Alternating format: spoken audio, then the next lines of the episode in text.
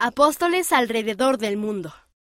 Los apóstoles ministran a las personas de todo el mundo y les enseñan acerca de Jesucristo, el Elder Gong y el Templo. En octubre de 2020, el Elder Gary W. Gong y su esposa Susan fueron a la ceremonia de la palada inicial de un templo en Taylorsville, Utah, Estados Unidos. Cavar el terreno es el primer paso para construir un templo. Luego comienza la construcción. Cuando finalice la construcción, el templo será dedicado como una casa del Señor.